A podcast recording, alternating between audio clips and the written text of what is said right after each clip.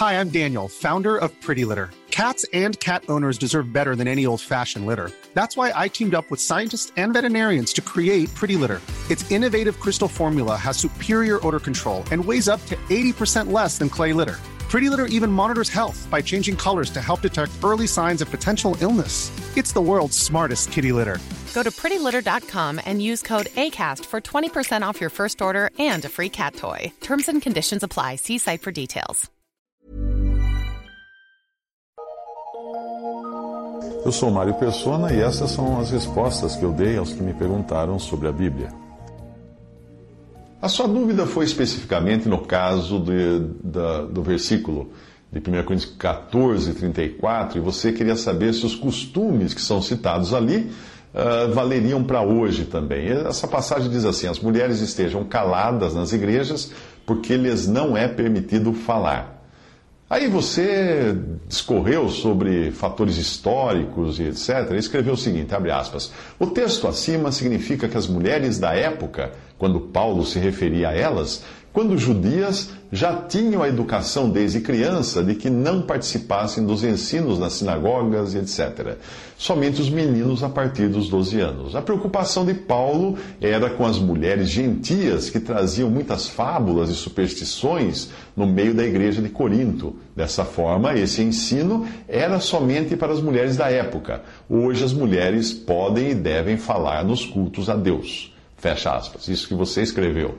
A dificuldade com esse tipo de interpretação sua é que ela busca informações extra-bíblicas para explicar um texto bíblico. E existe um risco aí, um risco muito grande. O tema aqui é se a mulher pode ou não falar na igreja, ou seja, quando eles se reuniam para, para orar, para partir o pão, para louvar a Deus, ou serem instruídos na palavra de Deus. Ela podia ou não falar. E, na sua opinião, é nós devemos recorrer a uma comparação entre a época de então e os costumes da época em que nós vivemos. Uh, mas vamos fazer um teste. O próprio apóstolo ali exorta em outras passagens que os cristãos não pratiquem fornicação, que é basicamente ter relação sexual fora do casamento. Porém, hoje, é perfeitamente normal na sociedade ocidental que pessoas tenham relações sexuais antes do casamento. Os namorados, os noivos por aí fazem isso dentro da sociedade atual. Isso é bem aceito nas novelas, nos filmes, nos romances. Namorados costumam viajar juntos, com aprovação até dos pais, ficam juntos em hotéis e têm relações sexuais, têm uma vida uh, sexual ativa. Agora, usando o mesmo raciocínio seu, nós poderíamos então considerar que aquela exortação uh, feita contrária à fornicação, ao sexo fora do casamento, devia ser apenas para os costumes daquela época e não deveriam mais ser seguidos, uh, seguida essa orientação na sociedade moderna e liberal que nós vivemos em nossos dias. Veja também que hoje é considerado, a Bíblia condena o homossexualismo em várias passagens, no Novo Testamento também, nas epístolas, Paulo escreve claramente isso em Romanos. Uh, hoje, porém, o homossexualismo é considerado politicamente correto e socialmente correto. E as leis de alguns países já dão status de casamento civil à união entre duas pessoas do mesmo sexo. Agora, seguindo a sua linha de raciocínio, nós teríamos então de admitir que as exortações feitas por Paulo no livro de Romanos contra o homossexualismo seriam válidas somente para aquela época, ou talvez exclusivamente até para os cristãos de, de Roma. Outra coisa, o aborto, ele é legalizado em alguns países mais desenvolvidos e o que isso nos levaria a pensar então? Que a proibição do aborto só devia fazer sentido para a igreja primitiva, então o não matar só valeria para os tempos bíblicos, mas não hoje, numa sociedade tão avançada quanto essa que nós vivemos. Será assim que nós vamos interpretar a Bíblia? Não! Se, se, for assim, a palavra de Deus nunca vai ser mais palavra de Deus, vai, vai, ser, a, vai ser uma palavra que depende de aprovação cultural. Ah, vai, vai depender de um selo da opinião pública para ser palavra. As modas mudam, os costumes mudam, mas a palavra de Deus permanece. Obviamente, há coisas que não são taxativas na Bíblia. Por exemplo, não existe alguma proibição para usar computador, mas outras coisas são muito claras. Também é preciso discernir o que foi ordenado, ordenado aos israelitas, ainda sob a lei mosaica, e o que é a doutrina dos apóstolos e também os mandamentos do Senhor no, nas, no Novo Testamento, nas epístolas. E essa doutrina dos apóstolos foi dada pelo Espírito Santo à igreja. Se nós não tivermos esse discernimento, nós vamos sair por aí apedrejando pessoas. Porque uma pessoa que, um adúltero, você pega a pedra e mata ele com pedra, então, porque na lei mandava fazer isso. Nós vamos sair por aí guardando o sábado, porque a lei mandava. Nós vamos sair por aí matando cordeiros como sacrifício e queimando corpos de animais.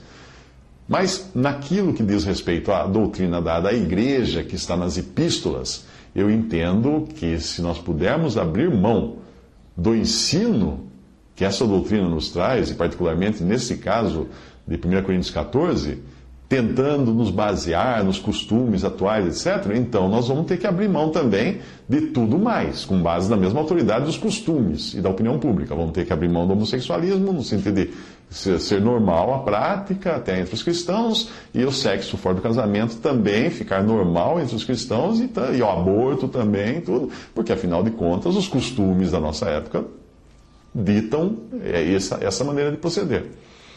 E se ainda existe alguma dúvida a respeito disso, eu creio que as palavras com as quais o apóstolo Paulo encerra a questão em 1 Coríntios 14, depois de, de falar da, da mulher, da, de como a mulher deve se comportar nas reuniões da igreja, uh, o que ele fala elimina qualquer ideia de que o que ele estava dizendo ali eram opiniões pessoais ou então opiniões baseadas na cultura da época e do seu lugar, de Corinto. Veja o que o, apóstolo escreve logo em seguida, ali em 1 Coríntios 14. Porventura saiu dentre vós a palavra de Deus? Ou veio ela somente para vós? Se alguém cuida ser profeta ou espiritual, reconheça que as coisas que vos escrevo são mandamentos do Senhor.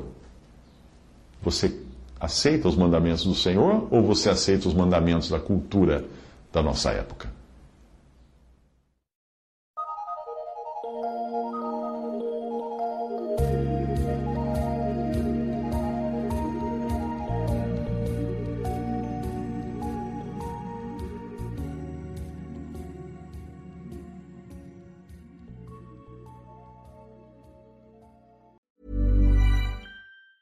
Hi, I'm Daniel, founder of Pretty Litter. Did you know cats tend to hide symptoms of sickness and pain? I learned this the hard way after losing my cat, Gingy. So I created Pretty Litter, a health monitoring litter that helps detect early signs of illness by changing colors, saving you money and potentially your cat's life. Pretty Litter is veterinarian developed, and it's the easiest way to keep tabs on your fur baby's health right at home. Go to prettylitter.com and use code ACAST for 20% off your first order and a free cat toy. Terms and conditions apply. See site for details.